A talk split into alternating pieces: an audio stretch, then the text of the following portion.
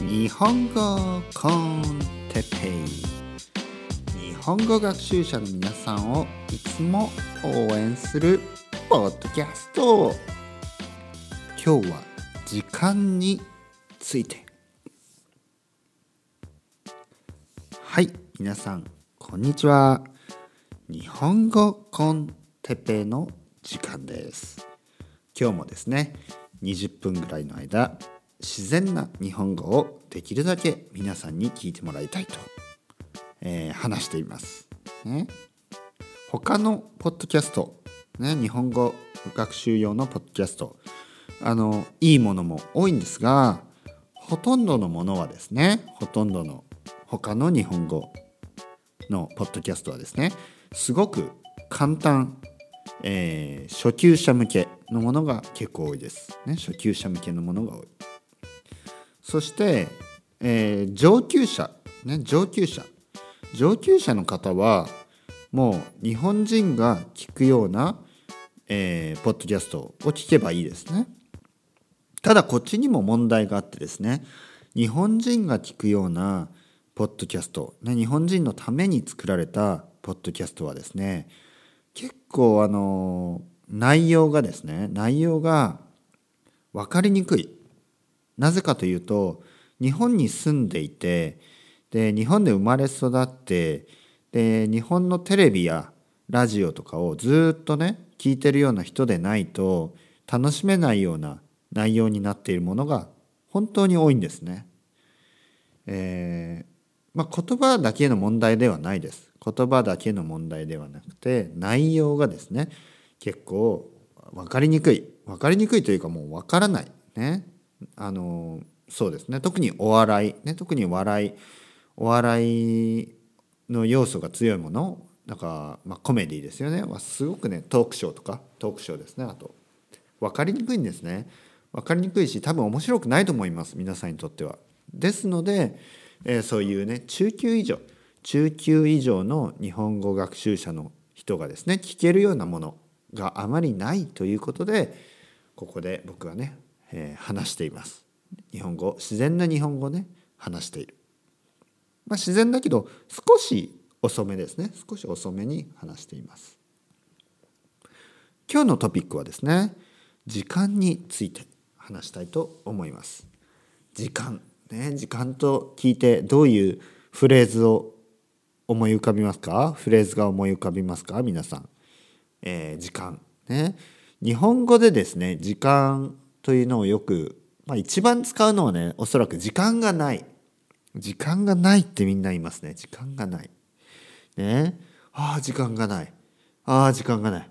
ああ忙しい。忙しい。ね。時間がない。ね。よく聞きます。何をそんなにねみんな急いでるの？ね。と思うけど時間がないってねよく使いますね。時間がある。時間がたくさんある。とはあんまりはまあいもちろん合ってますね。正解正解です。日本語です。でも普通ね時間がないってよく聞きますね。ねみんながに時間がない。時間がないって言っている。ね。えー、皆さんの国ではどうですか？皆さんの国の言葉では時間がないってよく言いますか？うん忙しい。ね忙しい忙しい。でもねこれすごいよくわかります。僕自身もですね毎日毎日あの時間がないような気がしますね。ね。こうやって日本語コンテッペをね取った後あもうこんな時間だみたいなね。もうこんな時間だ、ね、ああれをしなきゃこれをしなきゃ、ね、そう言ってまた忙しくですね一日が終わっていく。時間がない。時間がない。ね、私たちね私たち僕たちですね僕たち。えー、この現代社会でですねこの現代社会というのはまあ今のことです。今の社会ですね。なんでこんなに忙しくなってしまったんでしょうか。ね。忙しい。で便利になっているはずですよね。世の中はもう便利になっているはずです。パソコンもあるし、ね、インターネットでいろいろな情報を得ることができるし。オンラインでアマゾンやね。えー、いろいろなオンラインショッピングができるわけだし、えー、あとは何？スマートフォンで、ね、何でもできるし、ね、情報も手に入るし友達ともつながれるし仕事も探せるし、ね、仕事ができるし。あとは何？今の方が便利になったもの？もういろいろですよいろいろ。でも時間がなく感じる。時間がない。なんででしょう？なぜでしょう？ね。これはですねやっぱりですね昔よりね便利になったような気がして昔よりですね、えー、このライフスタイルがですね複雑になってるんですよね。人生が複雑になっている。複雑になっているんです。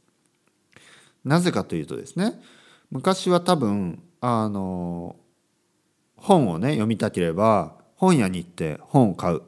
それだけです。もしその本屋にね読みたい本がなかったらまあ買わない。それだけです。もしくはまあこのね限られた限られた本の中から自分が読みたい本をね探す、ね、それだけです。でも今はですね例えばアマゾンとかがあるからまあ本屋に行ってそこになければアマゾンで探してね。でアマゾンでまあ探すとしますよね。本を探す。でも膨大な量の本があるので、ね、探すのにもね昔より多分時間がかかるんですね例えばレビューを読んでねこれ読んであ面白そうだなと思ってもね今度はねレビューで一つ星ね悪いレビューを読む読みますよね悪いレビューを読むと面白くないのかなと思いますよね。そして今度はじゃあその本についてね書かれたブログやその本について、えー、レビューを載せている YouTuber ね探して YouTube でね誰かがレビューをしてるかそれを探してもうね一つ一冊本を買うために1時間とか2時間とか時間を使うんですね。で例えば洗濯機や洗濯機ねウォッシングマシン洗濯機が壊れた今度は洗濯機新しい洗濯機を買うためにまたねブログや YouTube やあとはままああとは LINE LINE とかね日本だと LINE とかまあヨーロッパとかだと WhatsApp とかねそういうものを使って友達にねメッセージアプリであの洗濯機が壊れたんだけどあの新しい洗濯機をね買おうと思います、ね、でおすすめの洗濯機ありますかとかね友達に聞いたりとか親に聞いたりとか。うん。なんかねいろいろ情報がね多いので昔よりもね多分時間がかかる。これはねちょっと皮肉な結果ですよね。皮肉。ね皮肉ですね。皮肉なちょっとサーカスティックなねこう結果になってますよね。皮肉なアイロニック。アイロニックの方が正しいなここではね。皮肉な結果になってます。なんか便利なはずが不便になっちゃってる。まあ不便じゃないけどその便利なはずが逆にね忙しくなってしまっている、ね、便利なもののはずがね逆に私たちの生活をですね忙しくしてしまっている。これはねあるんですよね本当に。まず選択が増えた。ね、選択が増えた、ね、選択ものじゃないですよ。選択が増えたというのはチョイスですね。選択が増えたことによってねやっぱりね忙しくなるんですよ。でこの選択がですね昔であれば自分の近くのね家の近くのお店だけ。それがもう今世界中のお店になっちゃってるわけですね。世界中のお店世界中のブランド。ね。でえ比較して探すんですよね。いいものこうなるともう忙しいです。本当に。ある程度ね妥協しないとダメです。妥協。妥協というのはある程度ねもうもういいというコンプロマイズですね。妥協して妥協してもうこれでいいんだって決めなきゃいけないです。でもねじゃあ例えば僕がこの間ですねこの前ですね本屋に行ってまあある本を買いました、ね、ある本を買でねちょっと考えたんです。アマゾンの方が安いかなと思ったんです。でももういいやだ。めんどくさい、ね、もうめんどくさいしもうもう買おうと。で買ったんですね。買いました、えー、買って、まあ、結構高い本でしたね。30ユーロぐらいしました。高いですね。本はね本高いですね。なんかこんなに本って高かったかなと思いますけどまあ久しぶりだったんで本を買いました。紙の本。そして家に戻ってね。よやめとけばいいのにね。ややしなければいいのにインターネットですね。アマゾンでその本をね調べてしまったんですね。その僕が本屋さんで買った本がアマゾンだといくらなのかね。ちょっと知りたくなってね調べてしまいました。そうするとねそこに26ユーロと出てきました。僕は町の本屋でですね30ユーロで本を買ったんですね。それがアマゾンだと26ユーロでねしかもね送料込みで。だから26ユーロだけです。4ユーロ違ったんですね。4ユーロ。それでですね僕はその町の本屋に行くために電車に乗ったんですね。だからまあスペインはね電車安いです。安いです。でまあ往復でですね2ユーロ。ね1ユーロずつかかります。2ユーロ、ね、往復で2ユーロ使ったんですね。なのでまあ結果として6ユーロ。6ユーロ、えー、多くかかったわけです。でその日はですねその日はですねまあ雨が降っていました。そしてちょっとね寒かったしあのいろいろね考えるとねああ家にいてアマゾンで買った方が良かったなと。後でね少し後悔しました。でねこれねこれねバカバカみたいな話ですよ本当に。バカみたいな話で。もうねもうそういうのを探したりするのやめればいいだけじゃないですかアマゾンと比べたりね。だって町の本屋の方がまあいい経験になるじゃないですか。いい体験にね。いい体験ですよ。本屋に行ってね。でもねその体験自体がねその日は特にねいい体験ではなかったんです。なぜかというとまず寒い中傘をさしてね電車に乗ってしかも電車の中がねもうスペインの電車ってというかバルセロナの電車地下鉄はあのすごいねまた文句ばっかり言ってますけどなんかね全然快適じゃないんですよ。すごいね居心地が悪い。なぜかというとまずですね小さい。まず小さい。そしてなんかねあの雰囲気が嫌です。雰囲気が嫌だ。あの実際ですねバルセロナはすごくねスリが多い街です。ねスリ。ね。こうポケットからねピックポケットとか言いますよね英語だと。ポケットから財布を盗もうとする人やあの持ってる荷物をとかカバンをね盗もうとするね犯罪犯罪者ですよ。犯罪者がスリがねたくさんいるんです。で実際あの知り合いやね友達もたくさんすられています。僕はすられたことがない、ね、僕はすられたことがない、ね、これは幸運なことに。あとは気をつけているから。